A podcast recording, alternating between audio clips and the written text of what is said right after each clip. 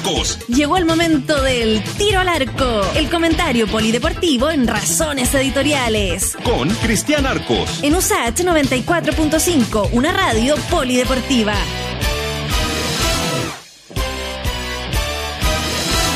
6 con 40 minutos y llegó el momento del tiro al arco. Con Don Cristian. ¿Cómo está, Cristian? Bienvenido a Razones Editoriales. Hola, Freddy. ¿Cómo están eh, todos y todas que nos están escuchando a esta hora? Día de terrible calor. No sé si soy yo, pero hoy día sabéis que estuve eh, con un calor ya infernal, como tipo Valle de la Muerte. No, no sé si seré yo o hoy día sentí como que ya esta cuestión se desbandó. Pero bueno, seré yo, seré en- yo maestro. Ahí estamos. En este momento hay 30 grados. Y 30 pero, grados, pero ayer tu humedad parece, ¿no? Sí, no sé qué pasa, no sé, cambio climático, entonces, puro, puro... Bueno, en fin, nos, Oiga. nos preparamos para un, pa un verano caluroso nomás. A lo mejor eso les pasó ayer a la Católica, ¿no? Tenían mucho calor, Hoy, estaban sí. incómodos, mucha humedad.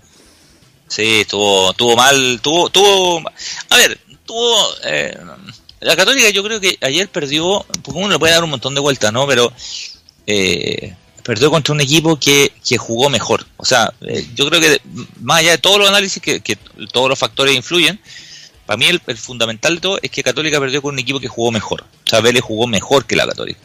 Uno se había generado ilusiones porque la Católica había ganado y había ganado bien el primer partido. Eh, ganar de visita en Argentina nunca, nunca es sencillo Mm. ante un equipo competitivo como Vélez. Creo yo que Vélez ayer eh, puso un mejor equipo que el que puso en Buenos Aires y eso se notó. El equipo de Vélez jugó mucho mejor que el que había jugado en, en- en Buenos Aires. Ahora, dicho eso, me parece que también hay algunos pecados eh, de, de la Católica, ¿no? Algunos que son eh, producto del, del azar que le jugó en contra. Por ejemplo, el caso de COVID de San Pedri, perdiste a tu delantero más, más peligroso. Mm. Eh, se te lesionó Valver Huerta el día del partido, que el zaguero de la Católica se lesionó el día del partido. Eh, pero hubo rendimientos que son que son bajos. eh, eh, lo- lo- los estandartes de la Católica no hicieron un gran partido. Tampoco hicieron un partido horrible. Lo que pasa es que Vélez le, le- le cerró las bandas, lo, lo dejó sin fútbol. Eh, a, a- Agüed no estuvo de nuevo en una, a- en una buena actuación. Creo que eso se notó también. La Católica no le encontró la vuelta a la ausencia de Pinares, porque no se la encontró. ¿ah? No, no, todavía no se la encuentra. Mm. No, no lo encontró afuera porque no trajo ningún futbolista y tampoco dentro del, dentro del plantel. Eh, y, y además, a ver, yo, yo creo que ayer la figura de Católica fue Dituro, el arquero, lo que habla de que, seamos sinceros, ayer Vélez le pudo haber metido cinco goles a la Católica, ayer, pero, pero tranquilamente le pudo haber metido cinco. Unos palos incluso, Eh, ¿no? Hay un palo, Dituro salva un par, está un poco flojo en el, en el, en el tercer gol, pero Dituro es de los que se equivoca casi nunca, o sea, eh, eh, pero había sacado dos o tres mano a mano increíbles, había sacado en Buenos Aires un par también. Eh, eh, eso no, nos nivela un poco de lo que hemos hablado, ¿no? Eh, eh, a, a los equipos chilenos en general, porque Católica es el mejor de los chilenos de los últimos cuatro años. Claro. No, no les alcanza para Libertadores y les alcanza para cuarto final, le alcanzó a la Católica de Copa Sudamericana. Eh, hoy día juega Coquimbo y ojalá Coquimbo avance. Eh, juega contra Junior de Barranquilla, ganó el primer partido 2-1, no se puede confiar evidentemente, pero tiene una posibilidad importante de meterse entre los cuatro primeros de un torneo continental, aunque sea la Sudamericana, pero, pero a lo que voy, ese es el nivel de Chile. Para Libertadores no nos da ni para la segunda fase. Para Sudamericana, eh, a nivel de clubes nos da para que uno llegue a cuarto y el otro ojalá se pueda meter a semis, pero no es tampoco una avalancha que tengamos seis equipos metidos Claro. en la segunda ronda. Eh, e- ese es el nivel de la competencia chilena. Eh, es así, que es un nivel discreto, o sea, de discreto para abajo, eh, es, es así. Repercute en la selección, repercute en la industria del fútbol, repercute en un montón de cosas, porque Católica no solo es el mejor de los últimos años, es el puntero del fútbol chileno hoy día, puntero con, con cierta distancia incluso. Mm. Sí, ah, eh, eh, claro, y la Católica, como usted dice, había ganado ya claramente 2-1. eh, tenía, tenía la llave prácticamente asegurada. Sí, me, a mí me gustó lo que hizo la Católica. Hoy día he escuchado y leído a mucha gente que, que hoy día encontró que la Católica no había jugado también en Buenos Aires. Raro porque no lo dijeron ese día, lo dijeron una semana después con el resultado del lunes en la mesa. A mí me parece que la Católica jugó bien contra Vélez en Buenos Aires. Mm. Lo que pasa es que Vélez jugó mejor. ¿Sabes, lo- ¿Sabes cuál es la gran diferencia, creo yo? Porque la Católica tiene buenos jugadores. ¿Cuál es la, la diferencia que yo noté yo, al menos ayer? Es un tema de, que lo hemos hablado cien veces, el- de la intensidad. O sea, la velocidad de los jugadores argentinos jugadores de 21 años, 22 años, por ahí aparecía uno de 28, pero en general de 21 o 22 años, le meten una intensidad que nosotros no tenemos.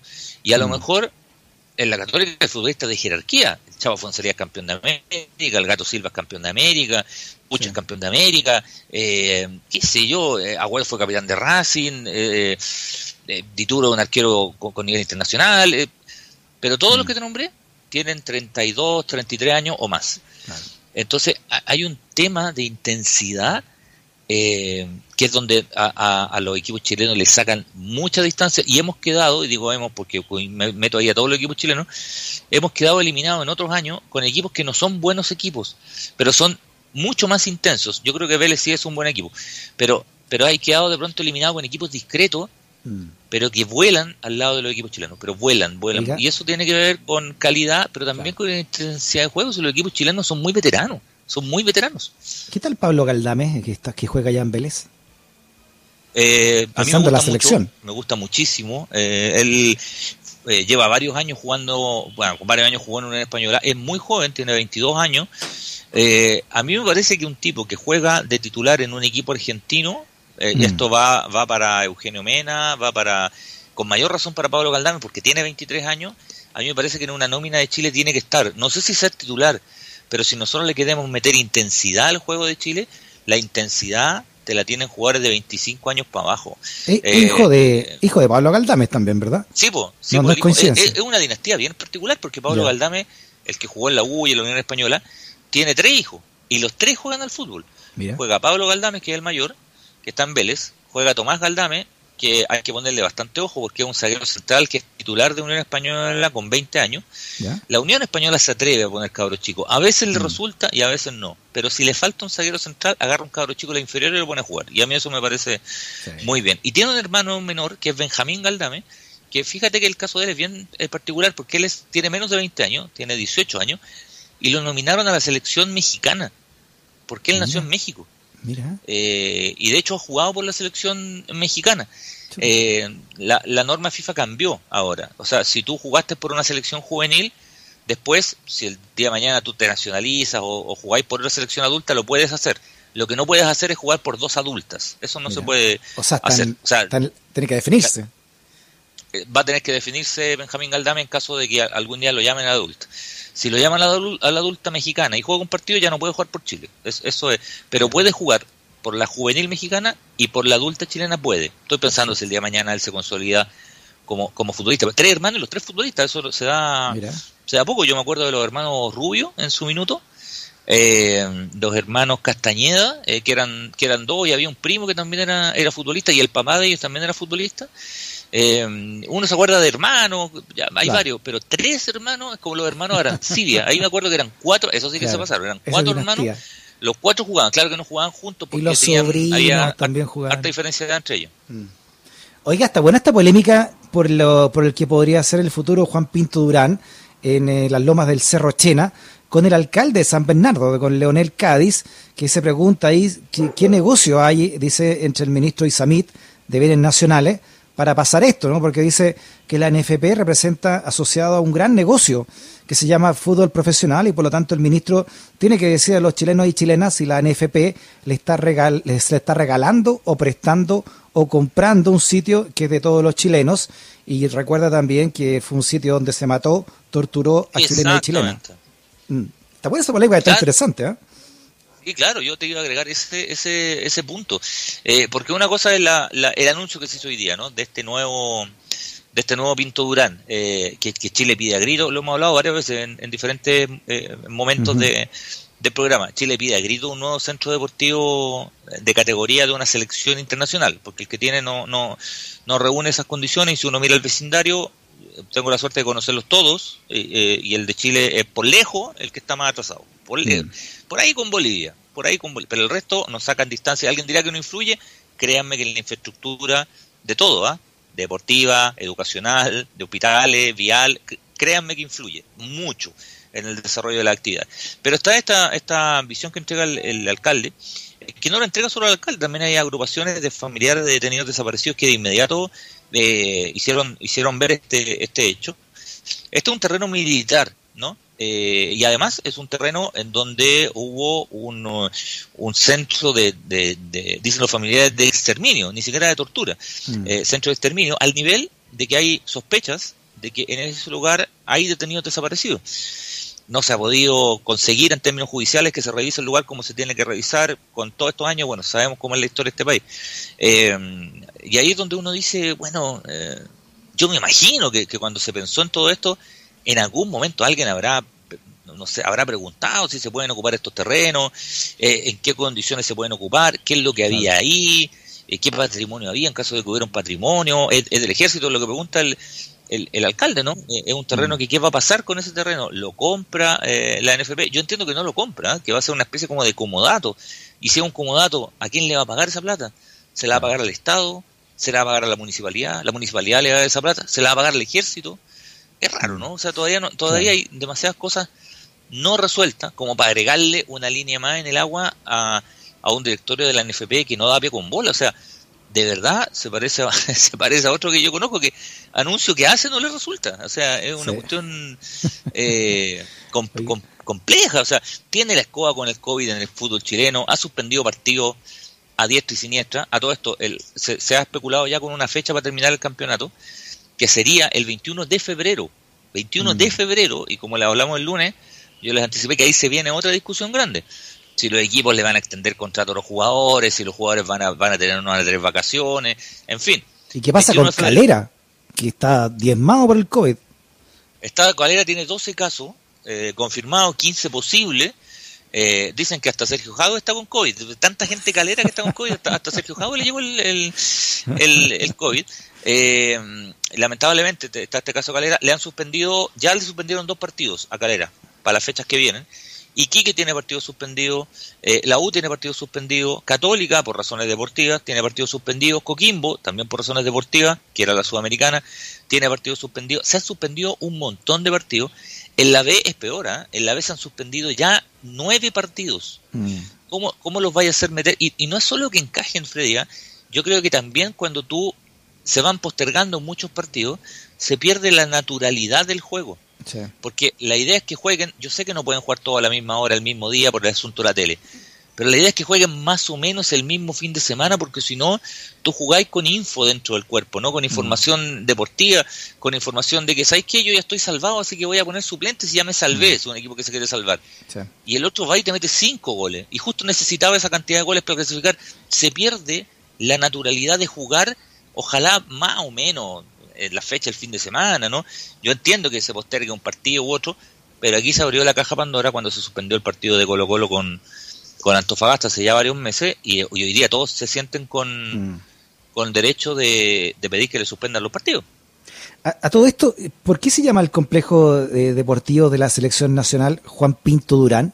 ¿Quién era ese caballero? Es una, es una, es una buena historia, es un, es un eh, eh, es un eh, es un personaje muy ilustre en el fútbol chileno. Juan Pinto Durán eh, es nace en La Serena.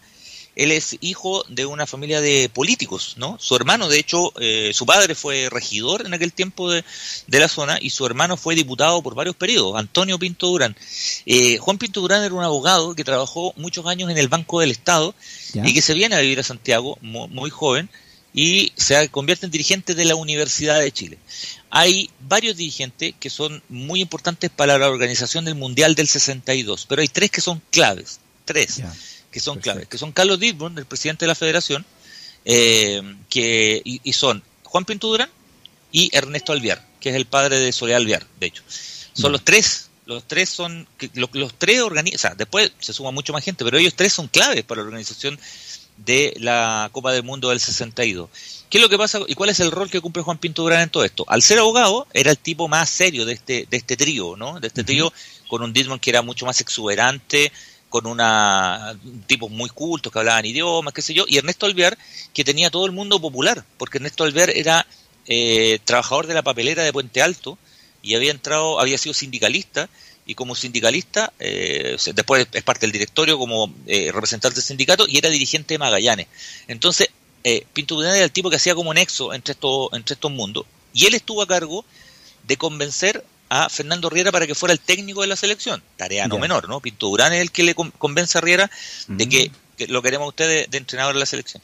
Y en esta especie de maldición que hubo alrededor de los dirigentes del Mundial del 62, eh, de los tres que yo te menciono, uno solo quedó vivo para el Mundial, que fue Ernesto Alvear, porque Carlos Dittmund muere de un infarto 20 días antes de que empiece el Mundial. Y Juan Pinto Durán muere, incluso antes, Juan Pinto Durán muere el año 57 en un accidente de auto, pero de esos eh, que no tienen ninguna explicación. Él iba camino al paraíso en su auto y en su minuto él pincha rueda. En el camino pincha rueda. Y él se va a la berma y cuando se baja a cambiar la rueda aparece otro auto y lo atropella y lo mata. O sea, un oh, accidente absurdo, ¿no? Eh, muere a los 44 años. Eh, eh, Juan Pinto Durán muere a los 44 años. Eh, y bueno, en honor a él, ya estaba la idea de crear una casa del fútbol, que se iba a llamar, ¿no? La casa del fútbol, que era una idea de Riera, de tener un centro de entrenamiento, una idea que él había sacado de, Europa. Y, la NFB, la federación en ese tiempo, compra ese terreno donde está hoy día Pinto Durán en la Villa Macul eh, y lo, lo logra pagar subiendo el precio de la entrada desde el año 57 hasta el año 62 los precios de las entradas de todos los estadios de fútbol chileno valían 10 pesos más. Entonces, si la entrada valía Luca, valía Luca, Luca 10. ¿ah? Eh, y durante 5 años, de una u otra manera, todos los chilenos metieron plata que fueron al estadio para que se levantara este complejo eh, Juan Pinto Durán, que en memoria de Juan Pinto Durán, del dirigente, le, le dan ese ese nombre y que es una idea, Juan Pinto Durán, una idea de Fernando Riera, pero una idea de hecho personal de Fernando Riera y familiar de Fernando Riera. Tú sabes que Fernando Riera tenía familiares que eran y amigos que eran arquitectos y ellos diseñan. Uno de ellos era Raúl Maffei, que era un arquitecto bien reconocido de la Universidad de Chile, que es el que diseña Juan Pinto Durán y la esposa de Fernando Riera está a cargo incluso de la plantación de los árboles. No sé si la gente que nos escucha conoce Juan Pinturán. Adentro hay una serie de árboles al lado de las canchas. Ah, bueno, esos árboles son plantados por la esposa de Fernando Riera. Eh, después la NFP compra un terreno que está al frente ¿Mm? de, Juan Pinturán, que es el que se llama hoy Complejo Fernando Riera. Y ahí en Pinturán, ni hablar, pues ahí han pasado cientos y cientos de seleccionados chilenos de los escándalos más increíbles también han pasado, celebraciones también han pasado cosas buenas. Gente que se salta las murallas, ¿no? Eh, no, pasar de muralla, ahí hay pasar de muralla, pasar de muralla, pero histórica, histórica, una vez a de Garrocha. Bueno, perdón, a Luis Santiago, no a A Luis Santiago se le arrancaron cuatro jugadores por la muralla, por la muralla, por la muralla entró, entraron los jugadores del bautizazo, por una puerta lateral, eh, y bueno, cuando, cuando Marcelo Bielsa fue técnico de Chile, él vivió en Juan Pinto Durán. Eh, es el único entrenador que ha vivido. El, mm. Juan, eh, Bielsa vivía, vivió todo su periodo en Juan Pinto Durán. Oiga, hay que hacer entonces una, una gruta ahí donde estuvo donde estuvo eh, Bielsa, ¿no? Sí, pues, Bielsa vivió, o sea, por eso le digo, el resto, todos trabajaron en, en, Pinturán, todo, pero, pero que el técnico iba ahí, solo Bielsa lo hizo. Bielsa se fue a vivir, y, y no poco tiempo, vivió casi cuatro años, él vivía en, en, en Pinturán, por eso, bueno, la, gente que trabajaba ahí le tenía un cariño bien, bien especial y, y era uno más del barrio, ¿no? Era mm. bien común sí. la gente del barrio. Para uno es medio raro, pero era bien común que Bielsa, no sé, cruzar al frente al, negocio que hay ahí en el Líbano con, con las torres eh, eh, y a comprar, eh, a comprar pan, ¿ah? y a comprar verdura y volvía caminando. E, era uno más del barrio Bielsa. Oiga, eh, yo, no, yo le decía que no sé qué iban a hacer con esos terrenos cuando se cambie Juan Pinturán, pero donde estaba Bielsa ah, hay que poner una grutita Sí, eh, mira, hay, hay posibilidades de venderlo, que yo creo que lo que van a hacer, que lo van a terminar vendiendo porque vale plata, igual vale, vale plata y además que las constructoras se demoran seis minutos en levantar un edificio, no, mm. venderlo. Y, o la otra opción, que es mucho más deportiva, que es mucho más a largo plazo, es convertir Juan Pinto Durán en la casa del fútbol de las divisiones inferiores, que es lo que han hecho varias selecciones. Las selecciones en, en Sudamérica tenían centro de entrenamiento y cuando construyeron los nuevos, dejaron, en la gran mayoría, en Brasil, en Argentina, en Paraguay, en Perú, dejaron el inicial como el centro de entrenamiento de las divisiones menores. Eh, la gente de las divisiones menores ha pedido eso hace 25 años, de que quede de, Pinto Durán para las selecciones menores, para que ahí entrenen habitualmente, no solo cuando hay campeonato, habitualmente, ojalá todas las semanas, por lo menos un par de veces a la semana, el técnico de la sub-20 para abajo, sub-17 y sub-15, tuviera los jugadores a, a, disposición y se pudieran quedar, incluso los que son de provincia ahí en, en Juan Pintura. Veremos qué es lo que ocurre. Mm. Sería, me parece que sería bueno, sería una, una buena idea. Y, es cierto esa, esa historia de que, de que fue Bielsa el que mandó a renovar completamente Juan Pinturán, partiendo por las canchas que eran más chicas. Sí, cambió, el, eh, cambió varias cosas. Cambió las canchas, cambió la distribución interna. Eh, ¿Sabes lo que hizo, lo que hizo Bielsa? Eh, eh, no sé si, bueno, cuando uno entra a, a Pinto Durán, tú, traes están los estacionamientos, ¿ya? Lo primero son los estacionamientos, hay una cancha al, al fondo y a mano, a mano derecha tú ya entras al recinto y está el gimnasio a mano derecha, eh, y después ya están las habitaciones al frente. ¿ya? Eh, son 16 habitaciones, no, no son tantas, y son habitaciones bien pequeñas, ¿ah? no, no, es nada lujoso, nada, Pinto no tiene nada de lujo, nada, nada, nada, es, bastante austero.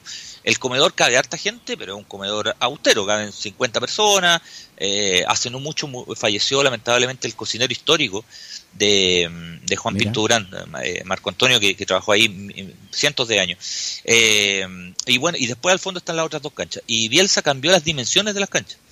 ¿ah? las puso en una dimensión de tener el máximo posible de, de, la dimensión de una cancha, por ejemplo. Y lo otro que mandó a hacer, eh, ya lo habían hecho algunos dirigentes, pero ahora fue mucho más, más, más, más profundo ese cambio, fue que se llenó Pinto Durán de fotos de jugadores históricos de la selección. Mm.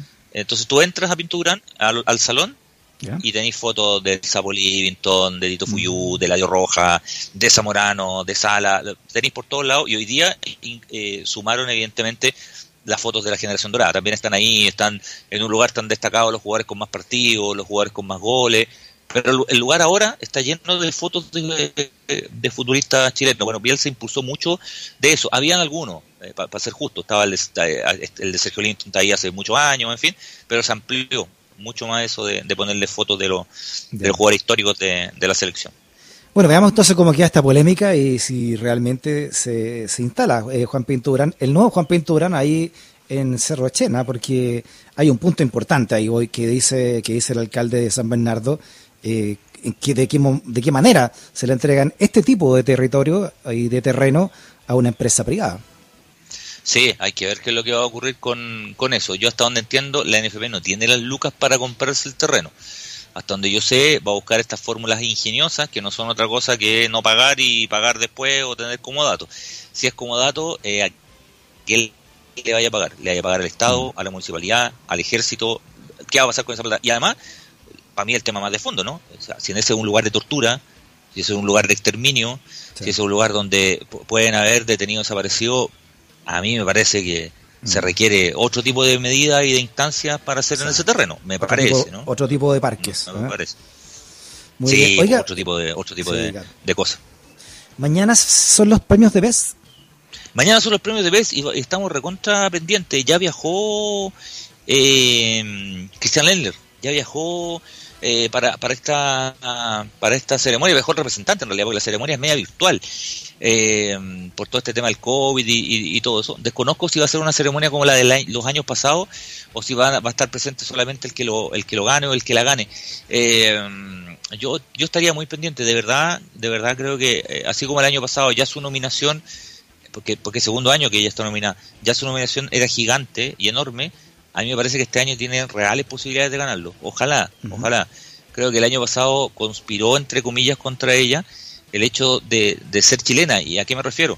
A que el año pasado hubo un mundial, ¿ya? Y, Chile quedó eliminado en primera ronda haciendo Tiana una actuación extraordinaria, pero solo en primera ronda. De hecho, hasta el final estuvo en el equipo ideal del mundial y sobre el final quedó la arquera de Holanda, que se termina ganando el premio de PES el año pasado. Arquera que este año no está nominada o sea, la regularidad de, de Christian Ender te representa de una otra manera que de las nominadas es la única que se repite del año pasado. O sea, la única que lleva dos años consecutivos eh, que se repite, los, dos años. Así que yo de verdad creo que tiene posibilidades. Ojalá, porque ya marcaría un precedente recontra histórico. O sea, ya es histórico que esté nominada por segundo año consecutivo. Pero si lo gana, me parece que estamos en, en, presencia de verdad un día para mm. marcarlo en el calendario. me parece. Ojalá. Ojalá. Estaremos esperando entonces. Cristian, un abrazo grandote, ¿ah? que esté bien. Que esté muy bien. Nos vemos. Hablamos. Chao, chao. Chao. Chao.